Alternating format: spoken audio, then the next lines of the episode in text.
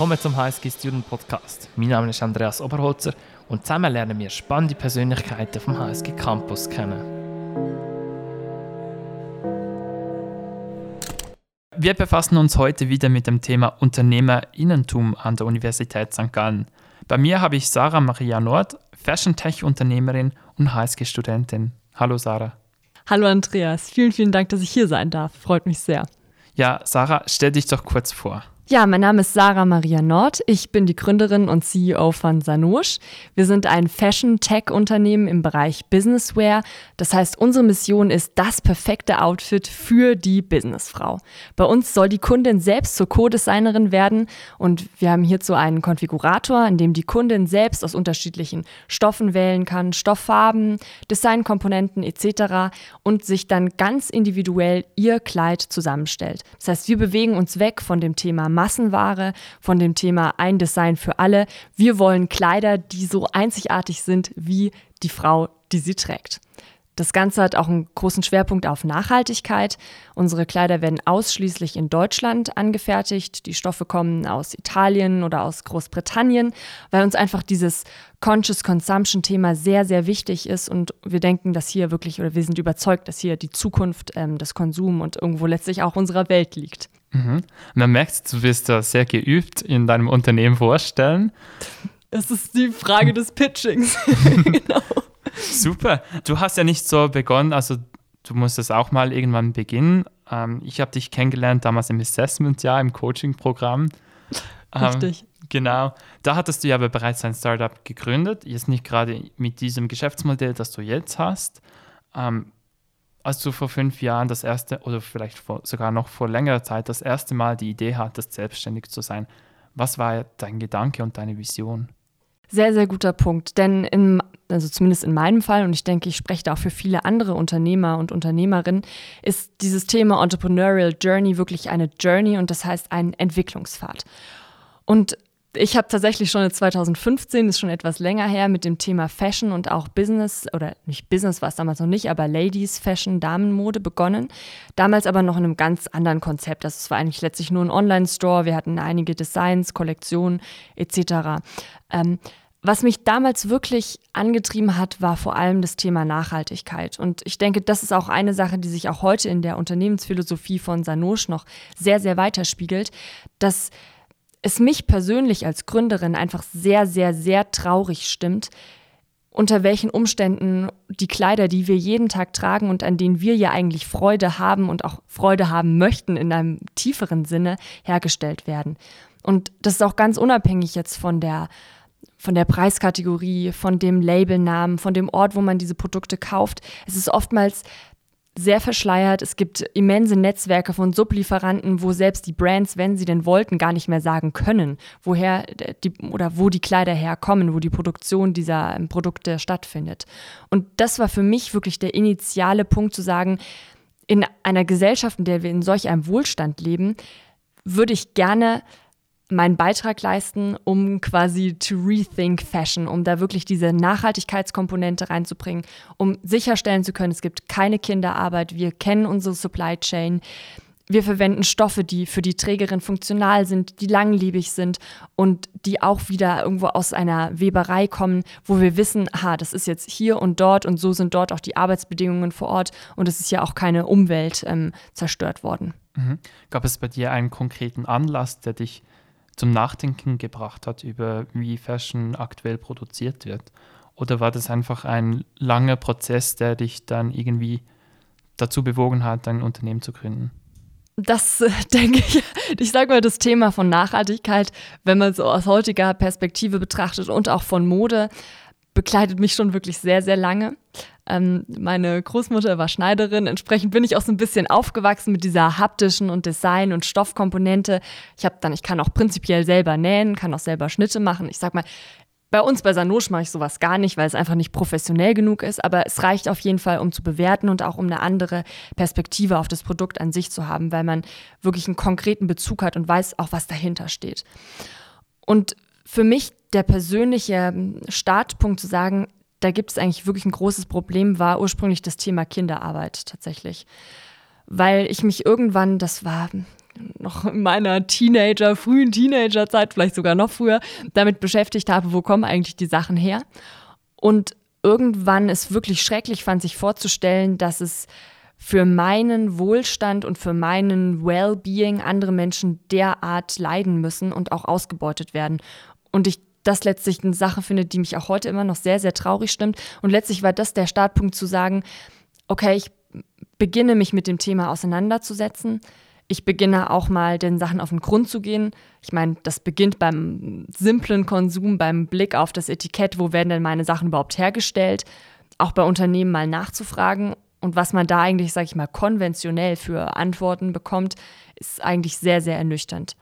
Und das war letztlich so der Startpunkt zu sagen, gut, wenn es das am Markt nicht gibt und wenn ich da irgendwo, ich sag mal, okay, bei ökologischen Kleidern vielleicht entscheiden muss zwischen ähm, self-gestrickt, selbst gestrickt und irgendwie ökologisch zusammengefilzt, Filzpantoffeln oder gutes Design, dann wählen halt die meisten Leute doch das gute Design und nicht die Nachhaltigkeit. Auch für völlig verständlich.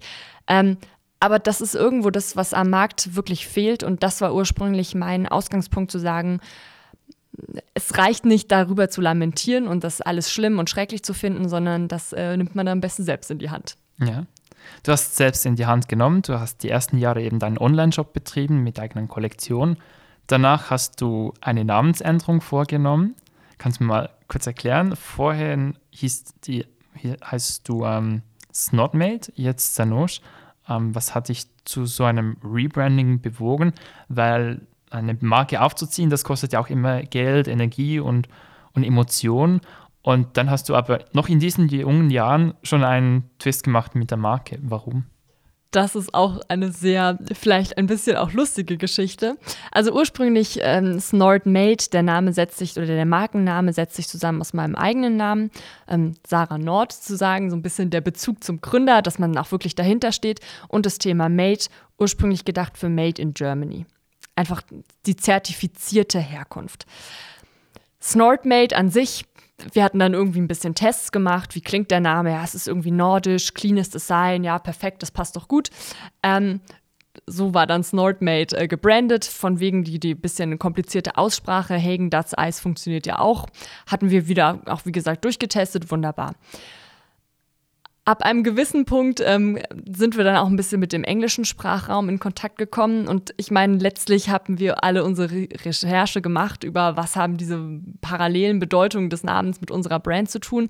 Auf eine Bedeutung sind wir jedoch nicht äh, gestoßen, dass to snort im ähm, amerikanischen, amerikanischen Englisch-Slang eigentlich äh, eine Line ziehen oder koksen heißt. Und ja am Anfang hatten wir dann gedacht, naja, passt ja vielleicht ganz gut mit Businesswear und irgendwie Zurich Banker Women und so.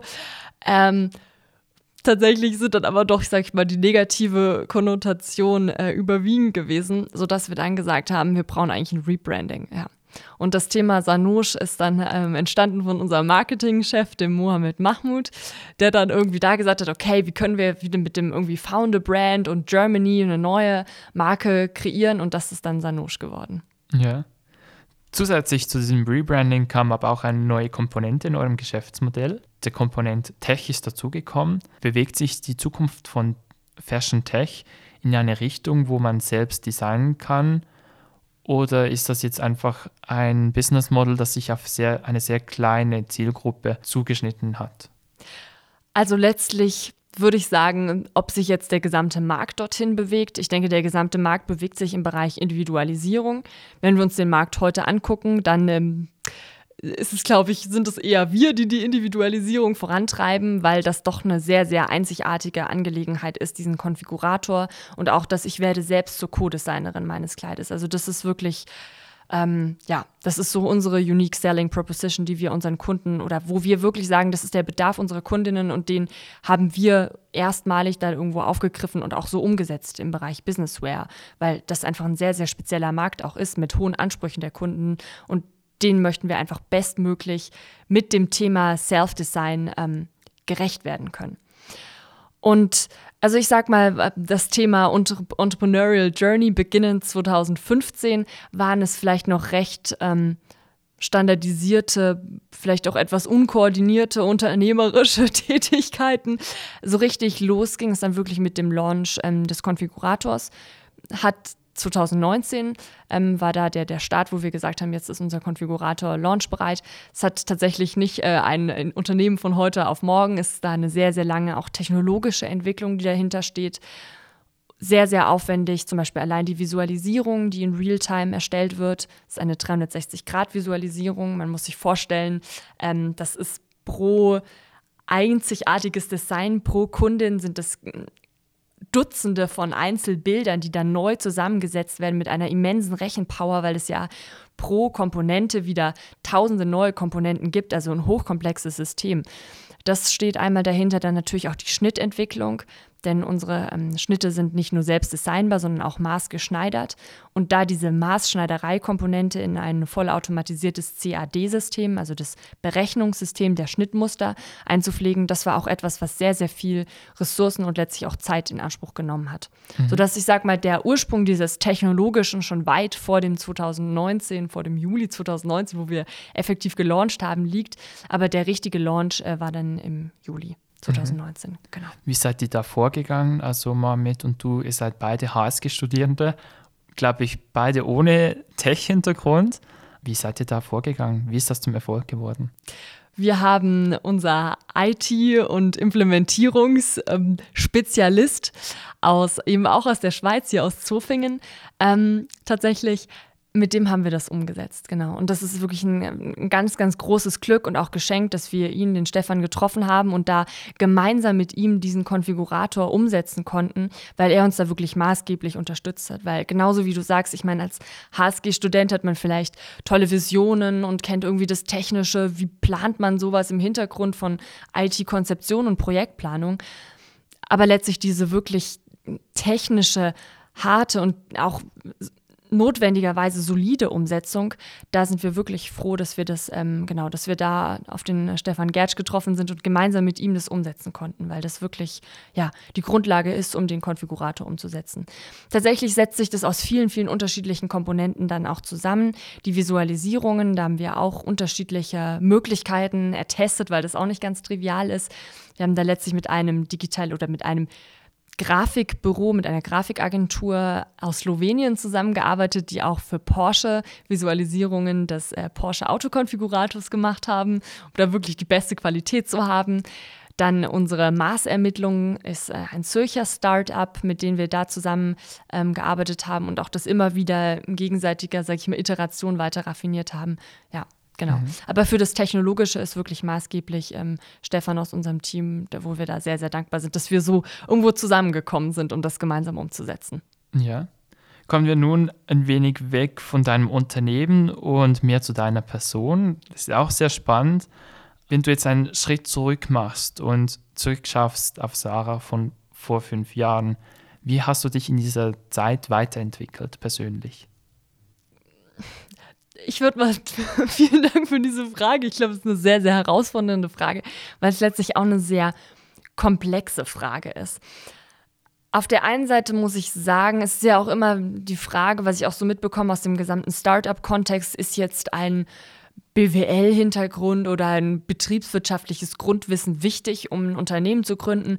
Viele beneiden das und sagen, nee, es muss einfach hands-on sein und man braucht dann zwei, drei Tools und dann geht es schon für mich persönlich war es wirklich wichtig, diese unterschiedlichen Methodiken, auch das Thema Finance, Entrepreneurial Finance, Businessmodell, Ausgestaltung, Organisation etc.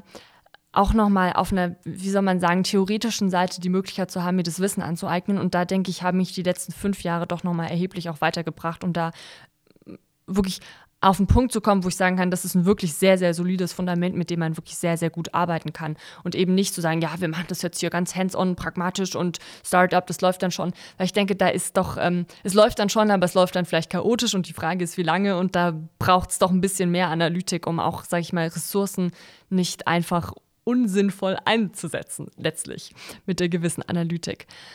Das ist das eine.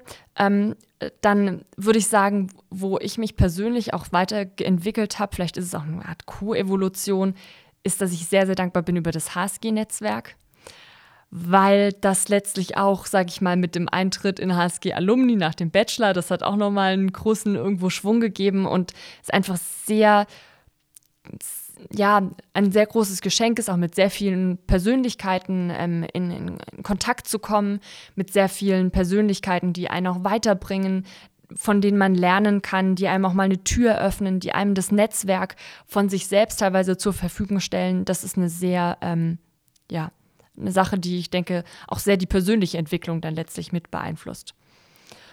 Und letztlich innerhalb der letzten fünf Jahre, vielleicht auch noch ganz pragmatisch, habe ich auch nochmal gelernt, ähm, dass das Thema Nachhaltigkeit zwar sehr, sehr wichtig ist, aber nicht, also oder sagen wir so, von Kunden weitaus weniger berücksichtigt wird bei Kaufentscheidungen, als das auf der einen Seite gemeinhin angenommen wird und auf der anderen Seite auch, sage ich mal, von, von Kunden generell behauptet wird. Also das Thema Nachhaltigkeit, das ist auch ein Grund, wie wir das bei Sanosch aktuell kommunizieren, ist vielleicht unser Sahnehäubchen on top, aber es ist primär nicht das Haupt, den Hauptvalue, den wir unseren Kunden liefern. Also was wir liefern ist oder was wir bieten ist einzigartige Mode, ist das selbst zur Co-Designerin werden, ist das Thema Maßschneiderei, ist Qualität, Funktionalität etc. Aber das Thema Nachhaltigkeit ist wirklich sowas, unser persönliches Versprechen on top. Das ist etwas, was von von Kunden irgendwie zwar gefragt wird, aber jetzt nicht, dass ich sage, okay, ich gehe jetzt in den Laden und Nachhaltigkeit ist der Grund, warum ich etwas kaufe. Und das ist, glaube ich, inwieweit es doch noch nicht so ein sehr, sehr, sehr starker Grund ist, das war, denke ich, auch ein Lernprozess der letzten Jahre. Ja, und ich denke, es ist auch nachvollziehbar, wenn, wenn man in die Medien schaut, dann hat man ja wirklich das Gefühl, Nachhaltigkeit und dann ist man fein als Marke, aber es gehört noch viel mehr dazu, oder?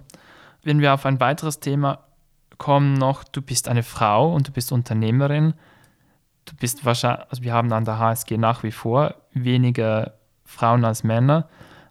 Bist du ein Vorbild für andere Startups? Ähm, engagierst du dich in diesem Bereich? Ich hoffe. Es wäre natürlich sehr, sehr schön, wenn man da als Female Entrepreneur ähm, auch gerade im Bereich Fashion irgendwo ein bisschen Thema Empowerment, Thema Female Entrepreneurship ein Vorbild sein kann. Und natürlich auch im Bereich Nachhaltigkeit, dass es eben doch möglich ist und doch geht. Ich engagiere mich in dem Bereich, dass ich zum Beispiel auch Startups coache.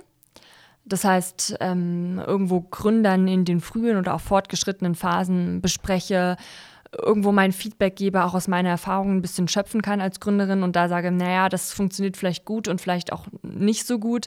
Weil ich denke, das ist, wo man auch sehr, sehr viele Leute oder Personen, Gründer motivieren kann, selbst die unternehmerische Reise in Angriff zu nehmen und ähm, selbst die eigenen Visionen und Ideen dann auch umzusetzen. Das denke ich ist sehr, sehr wichtig, weil Startups für unsere Gesellschaft auch Innovation bedeuten und das unabhängig von der eigenen, sage ich mal, Leidenschaft und Liebe für Startups, denke ich, ähm, ist das auch so im größeren Kontext ein sehr, sehr wichtiger Punkt.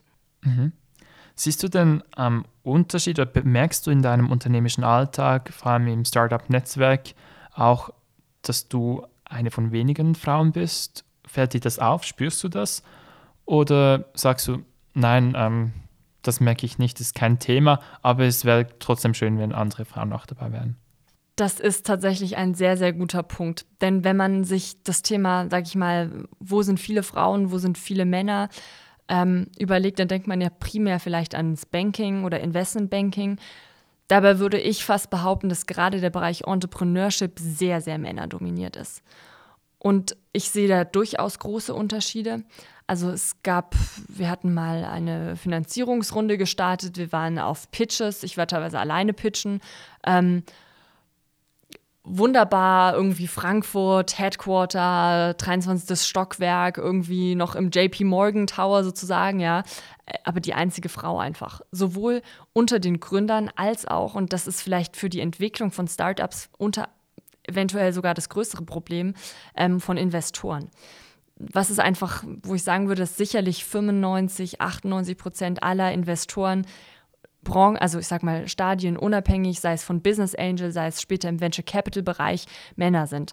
Und was ist natürlich, sage ich mal, mit so einem Thema Similarity Attraction Paradigm, was ja wirklich psychologisch oder äh, sozial interaktiv bewiesen ist, ähm, es für weibliche Gründerinnen umso schwieriger macht umso mehr tatsächlich freue ich mich, dass wir ähm, bei uns jetzt bei Sanosch eine neue Investorin haben oder unsere Investorin gewinnen konnten, die Xiaoping Zhao Moll, ähm, wo ich denke, das ist toll, weil das ist eine Investorin und wir sind irgendwo ein Female Entrepreneurial Empowered Startup. Und das denke ich, das ist etwas, vielleicht wie, wie dieses Beispielmodell jetzt in unserem Fall, wo ähm, was es viel mehr geben könnte im Bereich Startup. Und da denke ich, gibt es wirklich noch Aufholbedarf. Einmal auf der Seite der Gründerin selbst, dass Frauen den Mut haben zu sagen, hey, ich nehme mein eigenes ähm, meine eigene Power in die Hand. Ich äh, habe meine Vision und ich setze die jetzt um. Und natürlich auch auf der Seite der, ähm, der Investoren, weil jetzt nicht jeder, äh, ich sage mal, das Glück hat, dann äh, einen Investoren wie Xiaoping zu finden, die auch wirklich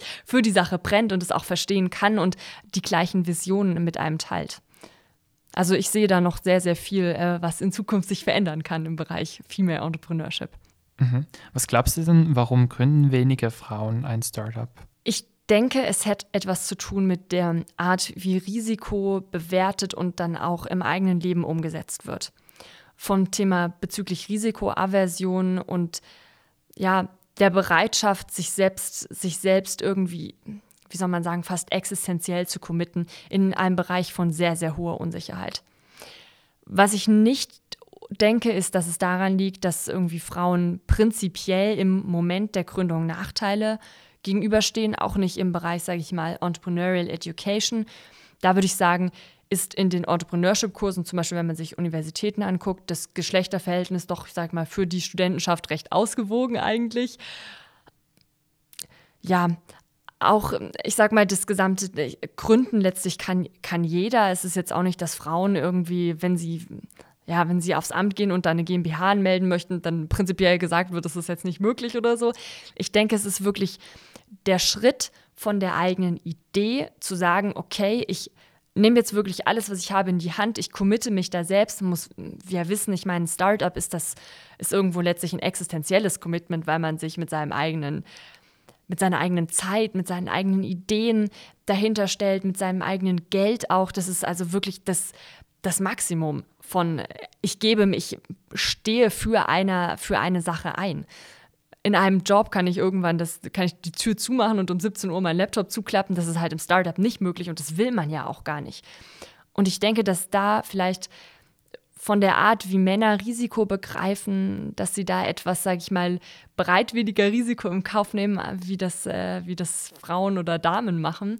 Ja, das ist, würde ich sagen, der, der Hauptpunkt. Plus natürlich auch das Thema Rollenvorbild. Also für Frauen ist natürlich der, der typische Unternehmer, der männliche Unternehmer ist ein cooler Dude mit irgendwie Sneakern und einem Pulli und der dann da mit seinem Mac unterm Arm irgendwie ein Startup-Office rein swiped. Ähm, für die Frau ist natürlich das nicht oder für die weibliche Unternehmerin ist das nicht das Idealbild. So, kann es ja auch gar nicht sein, weil es nicht mit dem vereinbar ist, was man eigentlich als Frau auch sein möchte. Und ich denke, da fehlen vielleicht auch so ein bisschen die Rollenbilder. Wie ist denn wirklich auch eine coole und erfolgreiche Unternehmerin als Person? Wie will ich denn selber sein, wenn ich noch nicht gegründet habe? Mhm.